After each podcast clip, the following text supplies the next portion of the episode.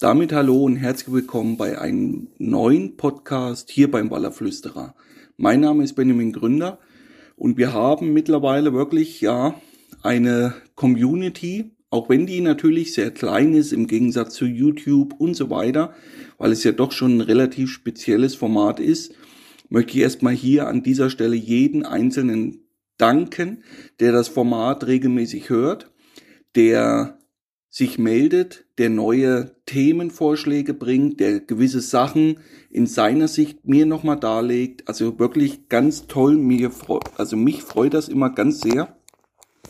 Und mich hat eine Nachricht erreicht über Instagram und die wollen wir uns heute mal annehmen. Ich finde das, wie gesagt, ein sehr spannendes Thema und von dieser Seite nochmal ein Riesendank an Tobi, der hat mir schon vor einiger Zeit mal geschrieben wegen Natur und so weiter. Und er hat mir jetzt ein Thema geschickt, ob das interessant sein könnte für die Community und wie ich dazu stehe. Und sein Thema heißt Tacklebahn. Und ich lese euch das jetzt mal vor. Ich bin schon lange in der Szene unterwegs und in den letzten Jahren fällt mir das extrem auf. Mir kommt es vor, als würde das eigentliche Angeln gar nicht mehr im Vordergrund stehen, sondern Hast du was, bist du was. Mir kommt es so vor, als wenn das Wallerangeln ein ausgelutschtes Thema ist. Es kommen mehr Artikel wie T-Shirts, Kochgeschirr, Armbänder oder Jogginganzüge auf dem Markt wie sinnvolles Angeltackle. Leute lassen sich auf Messen Logos mit Autogrammen tätowieren und manch einer heiratet sogar in den Klamotten von Hersteller XY. Ich finde, das hat mittlerweile wenig mit Angeln zu tun. Heutzutage ist jeder der Profi schlechthin. Viele erzählen dir, welche Route, Rolle und so weiter die besten, schlechtesten sind und fragt man etwas genauer nach, erzählen sie dir, dass sie nie länger als drei Tage draußen waren, Probleme, weitere Autofahrten haben oder sonst irgendwas. Facebook kann man sich gar nicht mehr geben, dass sich die sogenannten Profis sich gegenseitig fertig machen. Wie siehst du das? mach bitte weiter wie bisher, bist ein cooler Typ und so weiter und so fort. Also hier nochmal vielen Dank an Tobi. Finde ich ein sehr, sehr spannendes und wirklich geiles Thema und ich hoffe, die Community da draußen auch. Ja, wo fangen wir an, wo hören wir auf? Man muss das natürlich immer aus verschiedenen Blickpunkten betrachten und der erste Blickpunkt, der mir hier halt einfällt, ist der aus einer Firma heraus.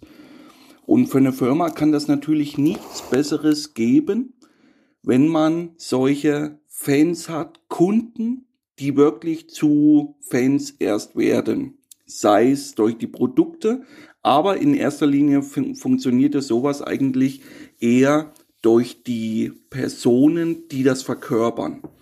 Gibt's ja in verschiedenen Sparten. Es geht ja jetzt nicht nur immer beim Ballerangeln speziell darum, weil das ja eigentlich eine Nische in Angeln an sich ist, aber es gibt das ja auch bei anderen Brands, also auch von Karpfenangeln, Raubfischangeln, Fliegenfischer extrem und so weiter und so fort.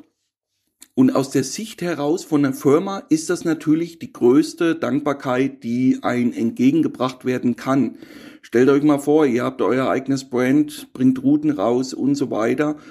Und umso länger ihr am Markt seid, Werbung macht, ja, viel Hirnschmalz da rein investiert, viel Arbeit und so weiter, ist es natürlich die coolste Dankbarkeit, wenn sich dann Leute ja damit so identifizieren, dass man immer diese Klamotten trägt, also nicht nur beim Angeln, auch ja, wie der Tobi hier geschrieben hat, teilweise auf Hochzeiten, äh, sich Logos tätowieren lässt und so weiter. Das ist natürlich ein Stück weit ein Ritterschlag. Es gibt aber hier ein kleines Problem in meinen Augen und das Problem daran ist, dass man mit diesen Leuten dauerhaft sein Geschäft nicht betreiben kann. Natürlich ist das wichtig, dass es diese gibt, ganz klar. Also die darf man auf keinen Fall als blöd oder sowas hinstellen. Das ist definitiv kein guter Ansatz. Aber man muss sich halt damit äh, beschäftigen, dass für eine Firma solche Fans, möchte ich sie mal nennen, dauerhaft nicht reichen werden, um damit zu überleben. Selbst wenn das wirklich dann viele sind, aber gerade wie beim Ballerangeln. Ballerangeln ist in Angelsport immer noch extrem nischig. Also es machen sehr, sehr wenig Leute. Es gibt dazu Zahlen von den Europäischen Angelgeräteverband, die auflisten, wie sich Umsätze zusammensetzen über die Raubfischsegment. Karpfenangeln ist sehr stark. Aber natürlich dann auch äh, das Fiedern, was man überhaupt nicht von der Hand äh, weisen kann. Es gibt deutlich mehr Angler, die fiedern und es gibt noch viel mehr Angler, die allround unterwegs sind, die eben kein Ballerangeln sind, die keine Szene kennen. Und dann gibt's halt die Angler, die ja, die saisonbedingt immer mal auf andere Fischarten fischen. Im Frühjahr kann es dann der Waller sein, im Hochsommer sind es die Aalnächte, im Herbst dann der Hecht und vielleicht dann im Winter der Barsch durch das Eisloch. Also das sind ja alles Gruppen, die man auch bedienen muss, gerade als Angelgerätehersteller. Und wie gesagt, diese kleine Gruppe dann, die wirklich Fans dann werden, die reichen in der Regel nicht aus, um sein Geschäft dauerhaft mit Gewinn zu betreiben. Das ist schon mal das eine. Die andere Seite ist natürlich immer die Außendarstellung.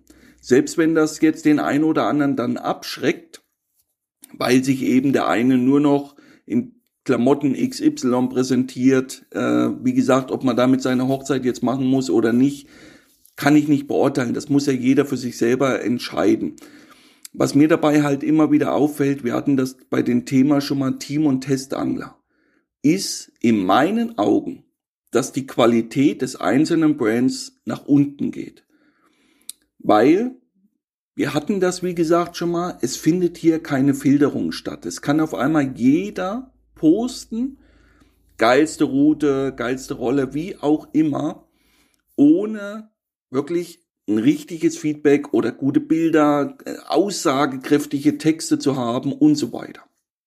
Und das kann natürlich auch sogar ein Brand schaden, obwohl das die Leute, die das dann machen, aus Überzeugung heraus tun, sich dann auch sehr gerne gerade im Internet dann streiten mit anderen, die da eine andere Meinung haben, die da ja schon auf die Kommentare warten und sofort dann wieder äh, Texte schreiben. Das gibt's, aber das sind immer wirklich sehr, sehr, ja, das sind in der Unterzahl, definitiv. Nichtsdestotrotz, das ist mir auch aufgefallen, nicht nur in Tobi, dass sich heutzutage eigentlich mehr Geld mit den Fame drumherum verdienen lässt, wie mit den eigentlichen Angeln an sich. Das ist aber natürlich auch ein Stück weit dem geschuldet, dass wir wie so in einer Art Sackgasse stecken. Denn wir sind auf einem relativ hohen Niveau bei unserem Angeln. Und es sind im Prinzip Feinheiten, die nachjustiert werden. Aber das Rad wird nicht neu erfunden. Es gab schon vor 20 Jahren einen Haken zum Ballerangeln, den wird es auch in 20 Jahren noch geben müssen. Routen, Rollen, Schnur und so weiter. Richtige Innovation, wo soll man da anfangen, wo hört's auf? Es gibt sicherlich die eine oder andere kleine ja, Stellschraube, die man da anders machen kann. Wir testen ja seit oh, ich glaube schon wieder zwei Jahre. Äh, einmal was fürs Deadbaiten, aber auch für das Tauwurmangeln. Viele Leute, die mich da auf Messen besucht haben, ich habe das dann immer mit ausgelegt, die waren da gleich hellauf begeistert, weil es von der Handhabung her sehr einfach ist, aber auch viele sinnvolle Aspekte bei der Fischerei mitbringt. Aber immer wieder, das ist ja dann nicht neu erfunden. Es sind dann auch wieder spezielle kleine Stellschrauben, die da verändert wurden, aber die Grundprinzipien ändern sich nicht. Hier bin ich ehrlich gesagt auf eure eigene Meinung gespannt. Denkt ihr, wir sind heute in 20 Jahren auf einem deutlich höheren Level wie heute? Das, diese Frage stelle ich mir sehr, sehr oft. Denn vor einigen Wochen, da ist mir das wieder aufgefallen. Das fällt mir dann immer wie so Schuppen von den Augen. Die Vertikaltouren, die letzten Wochen, die schreien wirklich nicht nach Wiederholung.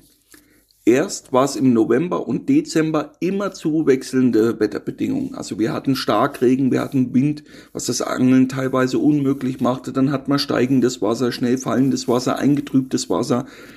Wir hatten alles dabei, aber aufgrund dessen hatte ich immer einen Grund, worauf ich schieben konnte, warum die Fänge überschaubar waren. Wirklich schlecht. Ich glaube, die beste Tourwoche waren drei Fische in sechs Tagen.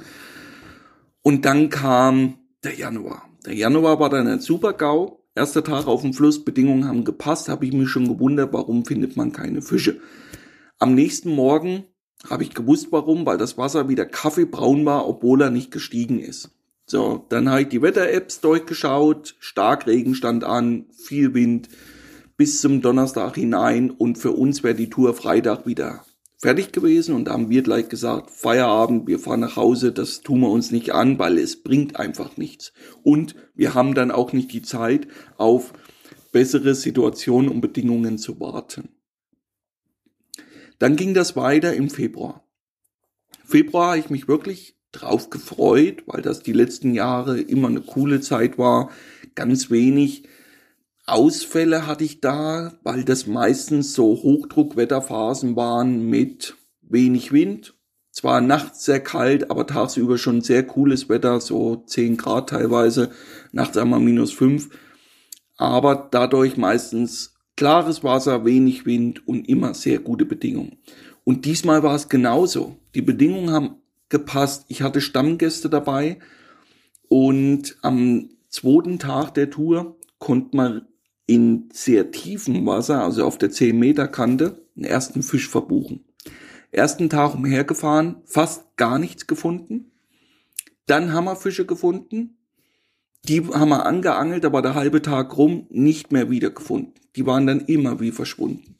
So, dann, wie gesagt, zweiter Tag, habe ich den einen Fisch da gehabt auf 10 Meter und dann haben wir gedacht, okay, gut, die Fische stehen noch sehr tief. Wir hatten 6,5 Grad Wassertemperatur. Wir müssen vermehrt auch Plätze versuchen rauszufinden, wo Fische sich so ablegen können, wo die Strukturen, wie da, wo der Fisch kam, ähnlich sind. Ja, und so haben wir dann gesucht und gemacht und getan.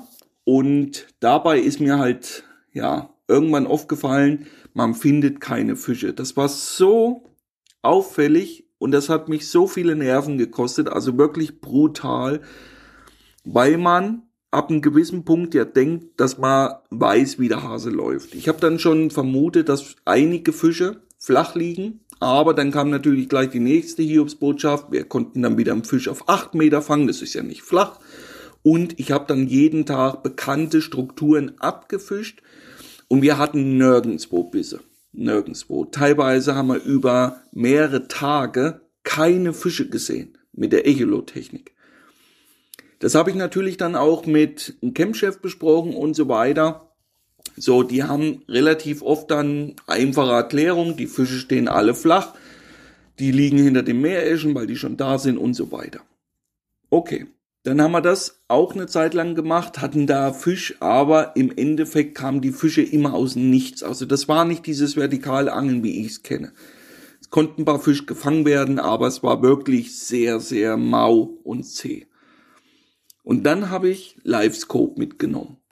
Und das ist ja immer wieder, das sind ja so Punkte, was ich gerade schon mal angedeutet habe, die eigentlichen Basics ändern sich ja nicht. Es ist halt ein Echolot, was eine andere Auflösung hat, einen anderen Prozessor, der dieses umwandelt und uns ein, ja, Realtime Unterwasser zeigt. Ist wirklich mittlerweile sehr cool. Ich glaube, die nächste Step ist dann nur noch Unterwasserkameras, dass man das dann wirklich noch detaillierter sieht, aber mit dieser Live-Scope-Technik, das ist mittlerweile auf ein Level angekommen, richtig heftig.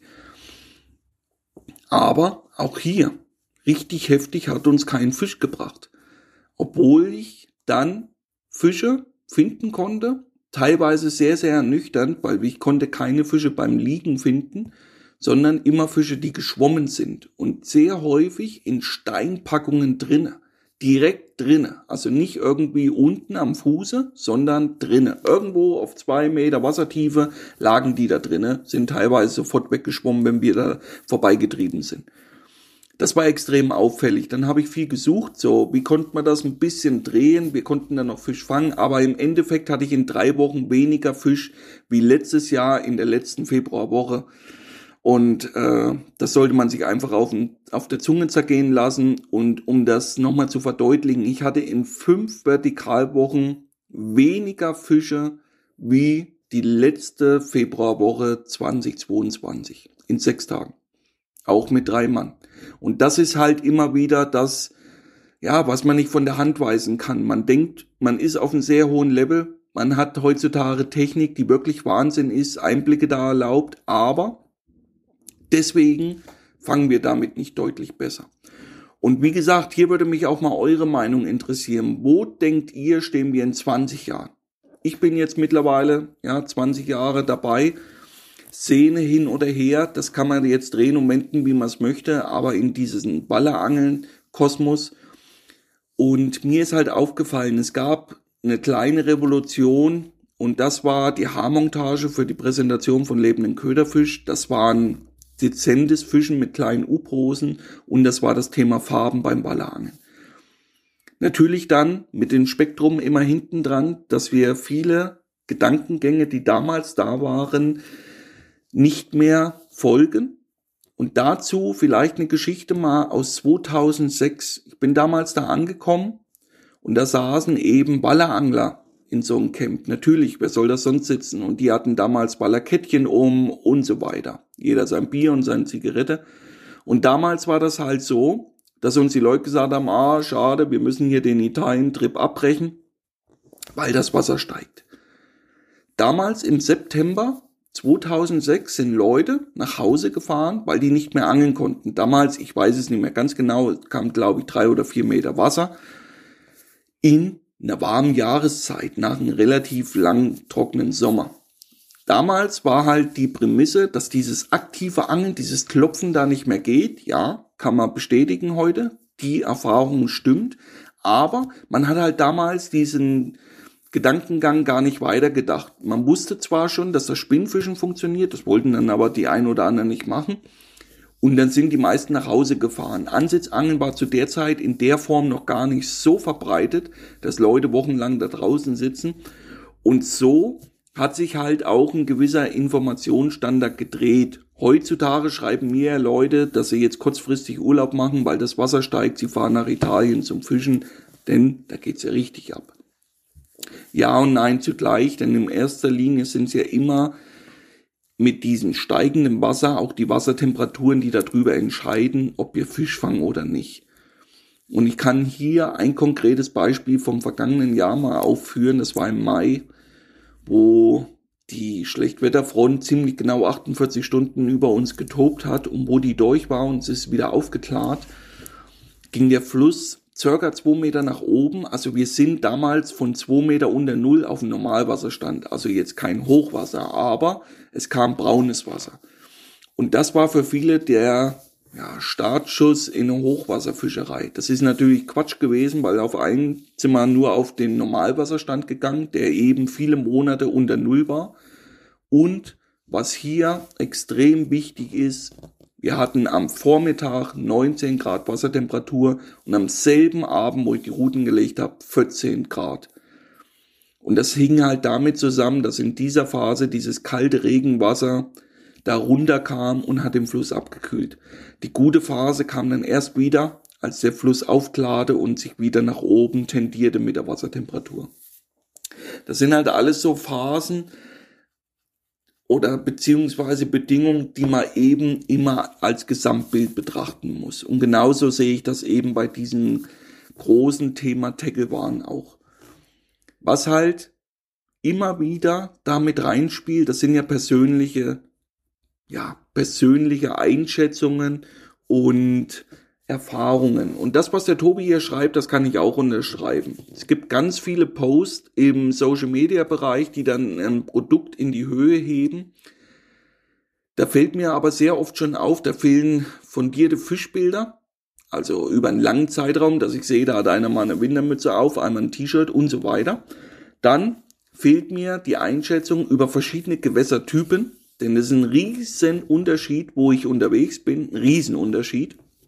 Es gibt sicherlich den einen oder anderen bekannten Angler, der regelmäßig sehr große Fische postet. Aber auch hier ist es halt immer wieder wichtig, erstmal dann zu wissen, wo kommen diese Fische her. Das ist halt in meinen Augen schon ein krasser Unterschied, ob ich einen Großteil meiner Angelzeit in Frankreich verbringe, dann illegal da nachts durchangel, an Gewässern, die einen relativ geringen Angeldruck haben, aber eine hohe Fischpopulation, sollte jeden Einzelnen klar sein, dass es dort einfacher ist, an einen großen Fisch zu kommen, wenn ich dort die Zeit drücke, wie als wenn ich diese Zeit zum Beispiel an der Elbe legal investiere. Und das ist halt auch immer so ein Punkt, den die Kunden natürlich nicht wissen. Nichtsdestotrotz springen dann ganz viele auf Werbeparolen auf. Ja, gibt's in jeder Firma. Das ist nun mal so. Das ist auch ein ganz schmaler Grad. Auf der einen Seite muss man ja ein Produkt aufmerksam machen. Auf der anderen Seite, wo fängt das marktschreierisch an? Das ist ein ganz schmaler Grad, der sehr, sehr schwierig ist und vor allen Dingen, er hängt ja mit den persönlichen Einstellungen zusammen und mit der persönlichen Mentalität. Das kann man ja nicht von der Hand weisen. Und deshalb ist es ja so ein bunt gemischter Markt, wo es eben wie immer kein richtig und falsch gibt.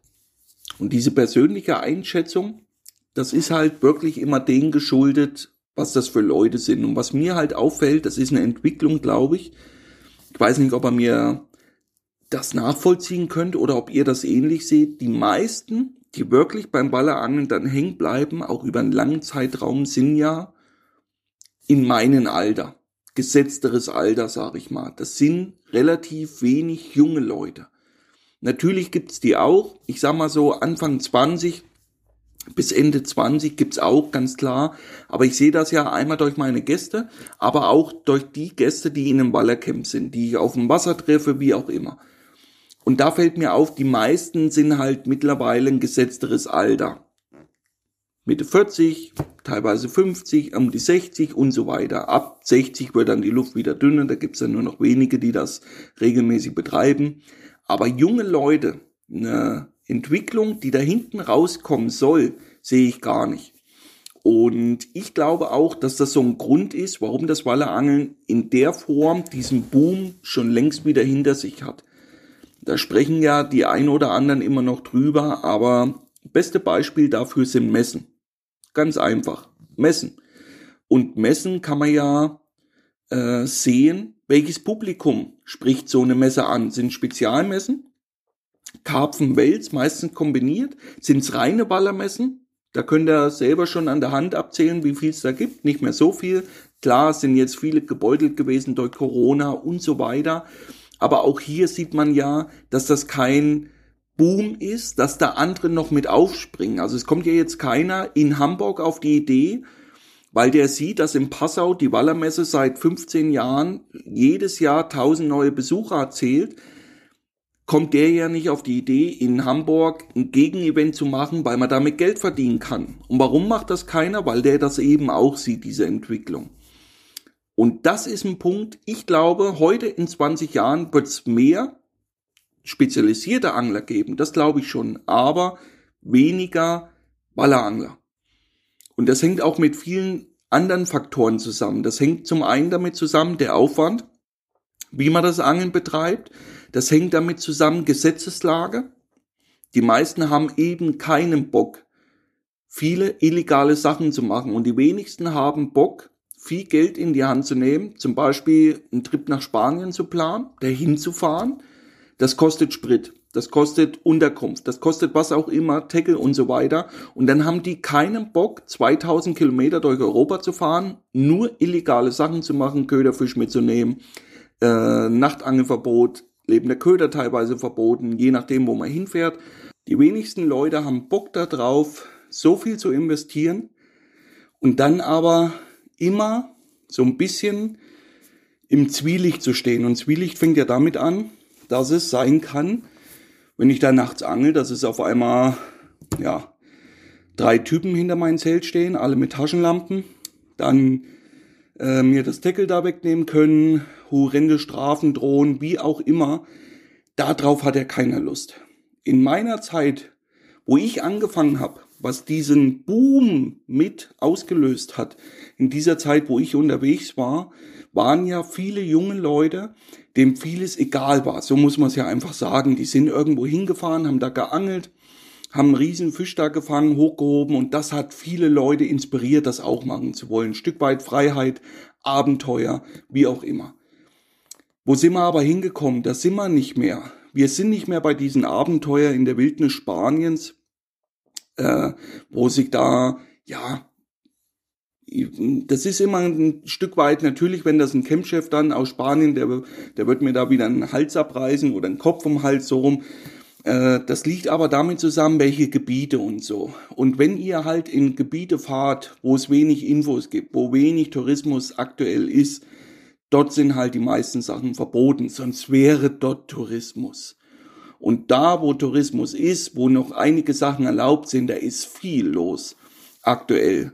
Auch durch die verschiedenen Nationalitäten. Osteuropäer, Franzosen, Einheimische, wie auch immer. Das ist ein riesen, ein riesen äh, Problem und dann verteilt sich das nicht.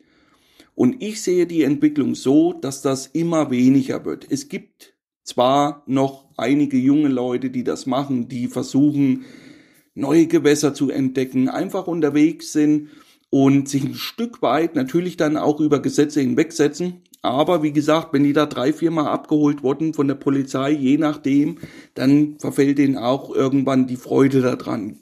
Natürlich wird der ein oder andere da hängen bleiben, aber diese Entwicklung sehe ich nachteilig. Am Po ist immer noch so, dass viel mit den Augenzwinger durchgeht. Nichtsdestotrotz sind schon viele Gesetze da. Es ist auch dort der lebende Köder verboten, aber es gibt halt Lombardei und so weiter, wo das alles noch geduldet ist. Da kann man das noch machen, aber das sind halt alles so Entwicklungen. Ich sehe da in der Zukunft eben weniger Leute, die da bereit sind, auch Geld dafür auszugeben. Darauf kommt es ja an, wenn wir eben bei diesen Tacklebahnen sind. Und dann wieder aus der Sicht einer Firma raus betrachtet, mit was will man da noch Geld verdienen? eben dann mit T-Shirts, mit Mützen, wie auch immer, mit irgendwelchen Sachen, damit die Leute auch das Standing nach außen vertreten. Ja, ich gehöre mich da, ja, dazugehörig, wie auch immer. Bei vielen Firmen ist es ja ein Stück weit entweder verschiedene Herangehensweisen. Das eine ist ja, Leute mitzunehmen, so von unten nach oben, sage ich das mal. Das eine ist, oben sind die Profis, die, die immer und überall dicke Fisch fangen. Immer weil die Produkte halt so abartig geil sind, dass die überall Fisch fangen, selbstverständlich. Und dann gibt's halt viele Leute, die sich damit ja identifizieren wollen und die wollen dann da mitgezogen werden. Dann kaufen die das Tackle, dann fahren die auch in die Reviere, zum Beispiel am Rhein und wundern sich, dass eben diese tote Forelle dauerhaft nicht diese 250 Welse bringt. Komisch. Aber so hängt das dann halt auch mit zusammen und dann kann halt immer so Werbesachen über einen langen Zeitraum sich auch negativ auswirken. Denn in dem Moment, wo das halt ganz viele Leute nacheifern, kaufen dann die Produkte und fangen dann aber regelmäßig, darauf kommt es ja an, mir geht's nicht immer um diesen einmal Blank oder, oder einmal Big Fish, es kommt ja dann darauf an, wenn ihr 30, 40 Nächte im Jahr macht, an euren Hausgewässern kauft ihr ja Produkte, weil ihr denkt, oder die Tipps euch abholt, das bringt euch weiter.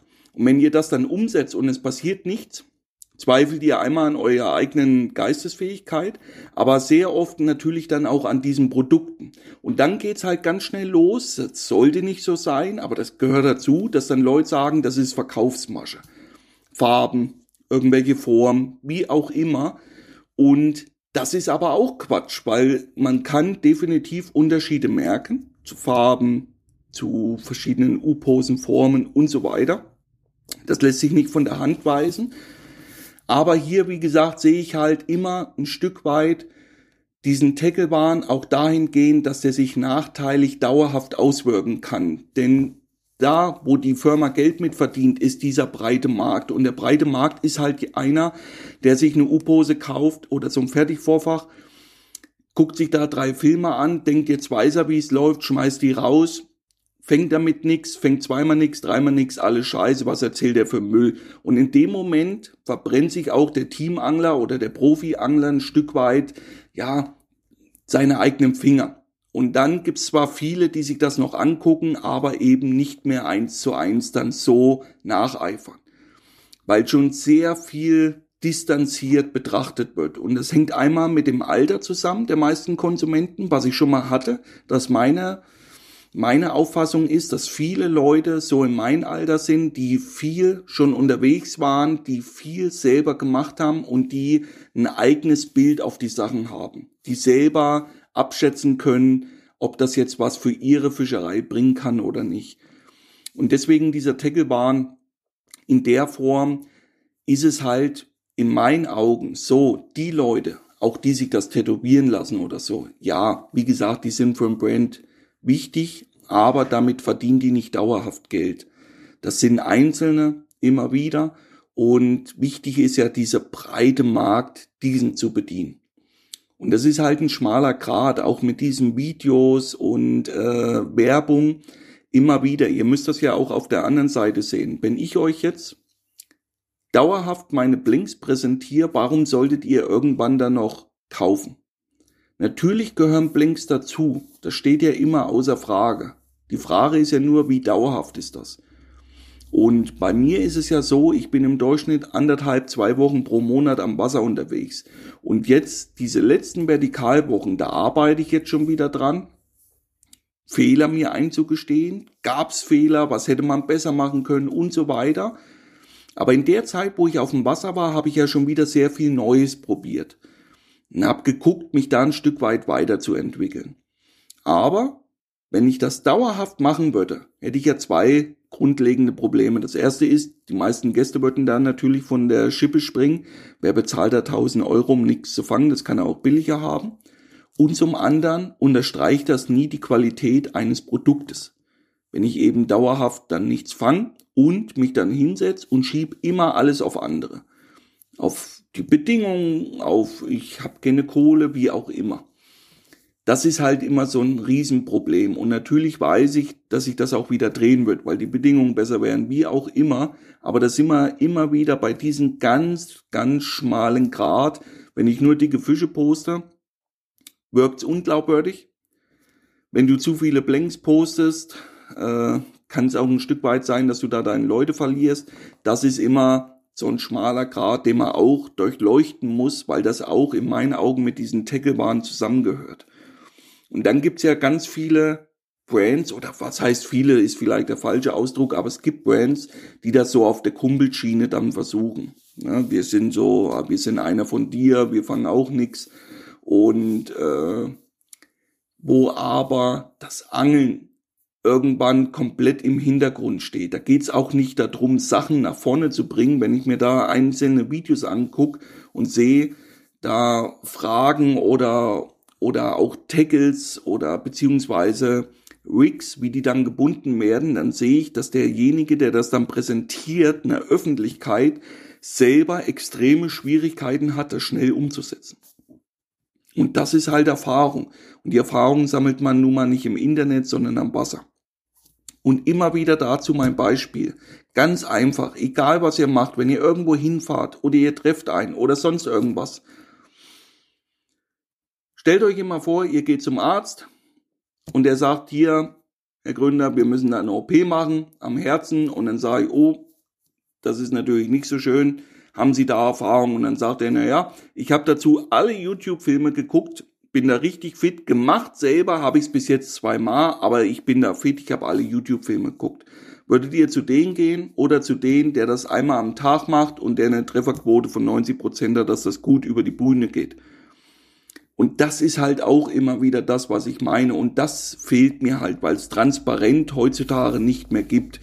Es gibt, wie gesagt, diese ein, diese, diese eine Sparte, die viel nach außen publiziert, die viel auch, also ich sage dazu gerne mit Krampf versucht, immer konstant was zu liefern. Auch wenn die Bilder alt sind, wenn es keinen richtigen Storytelling gibt's dazu ja nicht mehr, dann gibt's nur noch das Produkt aber es gibt ja keine Geschichte mehr dazu. Es gibt keine Hintergedanken mehr dazu. Es gibt dann nur noch ein Produkt und das hebt dann alles in den Himmel und dann wird versucht, kontinuierlich da reinzugehen mit irgendwas, wie auch immer. Ich sehe das aber ehrlich gesagt nicht kritisch, weil im Endeffekt entscheidet ihr. Ihr alle, jeder Einzelne entscheidet darüber, ob es diese Brands dann heute in 15, 15 Jahren noch gibt. Und das ist halt eure Unterstützung durch den Kauf. Ganz einfach. Und die meisten Produkte heben sich nicht ab. Das ist schon mal das allererste. Es gibt dieses gut und schlecht. Ja, natürlich gibt's das. Aber ich hatte auch hierzu, hatte ich mal eine große Gruppe mit verschiedenen Anglern. Und eine Gruppe, die hat da reingeschnuppert und hatte sich damals über einen relativ großen Angelgerätehändler den seine Eigenbrand Routen gekauft mit Rollen und so und da war ich wirklich erschrocken. Das ist jetzt kein Witz, wirklich erschrocken. Die waren super günstig. Nagelt mich nicht mehr fest, was die damals kostet haben, aber Route, Rolle und Schnur um die 50 Euro oder so. Und ich kann euch sagen, das war kein Schrott. Das war in Ordnung. Was wir daran halt nicht sehen, das ist einmal die Bedingung, wie solche Produkte entstehen im Ausland. Ja, da werden ja immer unser Reichtum oder dieser Preis ist ja immer irgendeiner bezahlt den. Und das fängt halt an mit Arbeitsqualität in den verschiedenen Ländern, wo es produziert wird. Arbeitssicherheit, die, ja, die Moral der Arbeiter, wenn die da unterdrückt, verdienen die damit überhaupt ihr Geld? Da gibt's Länder, die für einen Dollar am Tag da arbeiten müssen, damit die überhaupt sich eine Schüssel Reis kaufen. Und wir freuen uns dann hier, damit wir solches Tackle dann in der Hand haben. Das ist das eine. In dem Moment, wo wir das unterstützen, wird das dauerhaft gemacht. Ganz logisch. Auf der anderen Seite ist es natürlich so, das muss nicht der letzte Schrott sein. Auch das ist wichtig. Wie gesagt, ich war da wirklich für das Geld erschrocken, denn ich habe immer wieder meine Anfangszeit im Kopf, wo ich ja mit wenig Geld da versucht habe, Tackle zu kaufen. Und damals war halt dieser Markt überschaubarer wie heute, aber er war auch hochpreisiger. Beziehungsweise gab es gute Produkte für einen normalen Taler fast gar nicht. Und heutzutage kann man wirklich Routen empfehlen, die 80, 100 Euro kosten. Die sind top, da passiert gar nichts. Und so, das ist meine Einstellung dazu. Dieser breite Markt hat halt auch dafür gesorgt, dass wir bessere Qualität in den einzelnen Sparten bekommen und die Preise auch ein Stück weit da zurückkommen. Natürlich sind wir aktuell in einer Inflationsphase wo auch die Angelgerätehändler diese Mehrkosten für Transport und so weiter umlegen müssen auf die Kunden. Aber im Endeffekt immer wieder, ich kann mich hier an eine Route erinnern. Ich habe dazu dann spaßeshalber immer gesagt, Besestiel mit Biberspitz. Das waren damals 500 Gramm Routen und die waren, ich weiß es nicht mehr hundertprozentig, aber ich glaube 300 Euro, 400 Euro und heutzutage ist eine Route mit 100 Euro von der Qualität her besser wie die damals für das Geld. Und so sollte man das halt auch immer wieder betrachten. Und dann immer wieder dieser, dieser Punkt, warum dann halt die Brands diese ja, Fanartikel überhaupt haben müssen. Das ist extrem wichtig, dass man eben Mützen, T-Shirts und so weiter bringt, weil die Leute, die, die dann bereit sind, das Tackle zu kaufen, ein Stück weit auch durch die Teamangler, die, die das promoten, mitgezogen werden. Und die wollen dann halt ein Stück weit so sein wie die. Das kann gut sein, das kann schlecht sein, wie auch immer. Schlecht sein ist natürlich auch hier wieder meine eigene Wahrnehmung. Aber ich gebe euch dazu mal jetzt noch ein krasses Beispiel, was mir jetzt wieder mit meinen Jungs aufgefallen ist, wo ich am Fluss unterwegs war.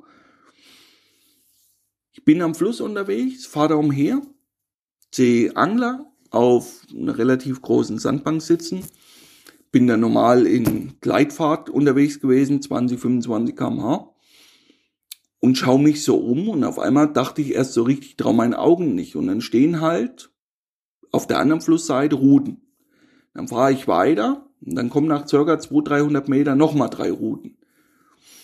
Und das ist halt eine Entwicklung. Ich weiß, woher die rührt. Ich kenne diese, diese Herangehensweise, kenne ich ein Stück weit. Party zu machen, auf der Sandbank, ein Boot irgendwo hinzuhängen, da nochmal vier Routen drauf, die Bissanzeige heutzutage, deswegen brauchen wir ja einen Funk. Gewährleisten dann die saubere Bissübertragung, wenn was ist, vor allem ein Schlauchboot dann dahin, nimmt die Route raus und drill diese Entwicklung sehe ich, aber ich glaube, die wird nicht lange anhalten, denn sie ist ja schon jetzt extrem verpönt. Denn meine Jungs zum Beispiel, die hatten mit keiner Silbe bisher daran gedacht, dass man das machen kann. Im Endeffekt ist es ja wie Legleinangeln, nur dass man da einen Fisch halt austrillt mit einer Rute. Aber das sind ganz, ganz schwierige äh, Sachen, die auch ein Stück weit gepusht werden in dem Moment, wo ich dauerhaft besser fangen will wie andere. Und dann gibt's halt viele Phasen, wo ich merke, dass das schlecht ist, weil die Bedingungen eben nicht passen, weil die Fische nicht richtig unterwegs sind, man findet sie nicht, wie auch immer. Und dann muss man halt Plan B haben. Und Plan B kann halt, ist ja logisch, dass das viel besser ist. Ich mache das ja bei meinen Guidings seit vielen Jahren genauso. Ich teile Gruppen sofort auf, wenn ich merke, das geht nicht. Unterschied ist halt dabei, wenn ich drei Gäste habe, kann ich zwei Mann sitzen lassen, nehme einen mit und habe so zwei Plätze pro Nacht. Wenn ich nur zu zweit unterwegs bin, machen das manche, machen, manche machen es nicht. Aber in dem Moment, wo ich es halt nicht mache, ist halt immer die Frage, wenn dann Einheimischer vorbeifährt, übrigens ist das passiert, ein Italiener, und da war gleich großes Streitgespräch. So, und immer wieder, das betrifft die Gäste, die, die das machen, betrifft das nicht, weil die am Freitag, am Samstag wieder zu Hause sind. Das betrifft die, die im Hintergrund das managen. Campchefs, Guides, wie auch immer, die, die dauerhaft dort sind. Und dieser Missgunst, der dann von innen kommt, der trifft dann die, die da am Fluss damit ihr Geld verdienen. Und diese Entwicklung ist nachteilig. Sie ist selten. Das muss man fairerweise auch dazu sagen. Sie ist sehr selten. Aber jetzt, wie gesagt, habe ich es erst gesehen. Deswegen auch dazu äh, da nochmal die paar Worte dazu. Weil das über drei Tage dann so stand. Dann stand ab und zu sogar nochmal ein Stuhl mit dabei. Da hat jemand gesessen. Aber im Endeffekt, wie gesagt, das ist ein Stück weit immer den Kunden geschuldet, wie er Sachen pusht. Und pushen heißt nichts anderes wie kaufen. In dem Moment, wie gesagt, wo der Hersteller merkt, dass ich halt besser fahre, wenn ich jede Woche Ausnahmefisch präsentiere, dass das viel mehr Leute auf sich zieht, dass die Verkäufe dadurch viel besser sind. In dem Moment wird das natürlich noch exzessiver betrieben. Sollte jedem klar sein. Aber immer wieder, irgendwann gibt's halt auch mal gewisse Grenzen. Und die gewissen Grenzen können halt sein, was will ich dann noch fangen? Müssen dann 500 Kilo Fisch auf der Matte liegen, damit es überhaupt noch einen interessiert? Müssen es 2,90 Meter Fisch sein? Ich weiß es nicht. Das kann ich nicht beurteilen. Ich kann nur beurteilen, dass ich es hundertprozentig weiß, in dem Moment, wo einzelne Brands merken, dadurch pushe ich den Verkauf, von allen Produkten. Ich hebe ja die ganze Marke an, weil ich dadurch Sachen verkaufe. In dem Moment würde er natürlich versuchen, weiterhin in dieses Horn zu blasen, weil das vor zehn Jahren funktioniert hat, bei der Herstellung funktioniert hat, wie auch immer. Und dann wird er natürlich merken, dass es auch andere Brands gibt, die auch große Fische posten. Und dann fängt dieses Hamsterrad an, wo viele gefangen sind. Das ist wie bei den Algorithmus, das ist wie bei den Likes sammeln Ganz wichtig, da durchscrollen, wie viele äh, gefällt das, ganz, ganz wichtig. Was für viele, ja, auch immer wieder wie so ein Ritterschlag ist, wenn ich dann halt 500 Likes habe, 100 Likes, 1000, wie auch immer, und nehme mir dann immer andere als Maßstab. Und da, wie gesagt, immer wieder, auch wenn ich mich da leider wiederhole, das ist eine Sache, die nur einer entscheidet und das seid ihr Einzelne als Kunden. Wie bewerte ich das? Wie fördere ich das? Was bringt mir das für meine eigene Fischerei? Und solange es euch was bringt, solange wird das weitergehen. Ganz, ganz einfach. Und dann ist man eben auch bereit, die, je nachdem, 60 Euro für ein Pulli da noch auszugeben, weil man ja dann ja in so einen elitären Club ein Stück weit damit aufgenommen wird, wenn man bereit ist, dieses Geld für gewisse Produkte zu zahlen. Von daher werden wir sehen, wohin die Reise geht. Ich bin erstmal auf eure Meinung gespannt. Denn dieser Tacklebahn, wie gesagt, das ist ja das eine. Was mich viel mehr interessieren würde, wie seht ihr das Angeln heute in 10, 20 Jahren? Da bin ich wirklich gespannt. Auch Bestandsdichten, Bestandsgrößen. Was können wir da empfangen? Und so weiter. Da bin ich selber mal gespannt, was ihr denkt, wohin da die Reise geht. Schreibt mich einfach persönlich an und immer wieder, wenn ihr andere coole Themen habt, wie hier der Tobi, Tacklebahn, geiles Thema, einfach schreiben, entweder an Zackfishing Wels oder mich persönlich anschreiben über Instagram oder dann direkt an Zackfishing findet ihr überall die E-Mails dazu. Würde mich freuen, von euch den einen oder anderen Kommentar da lesen zu dürfen und wir hören uns dann im nächsten Podcast. Euch alles Gute, euer Benny. Ciao.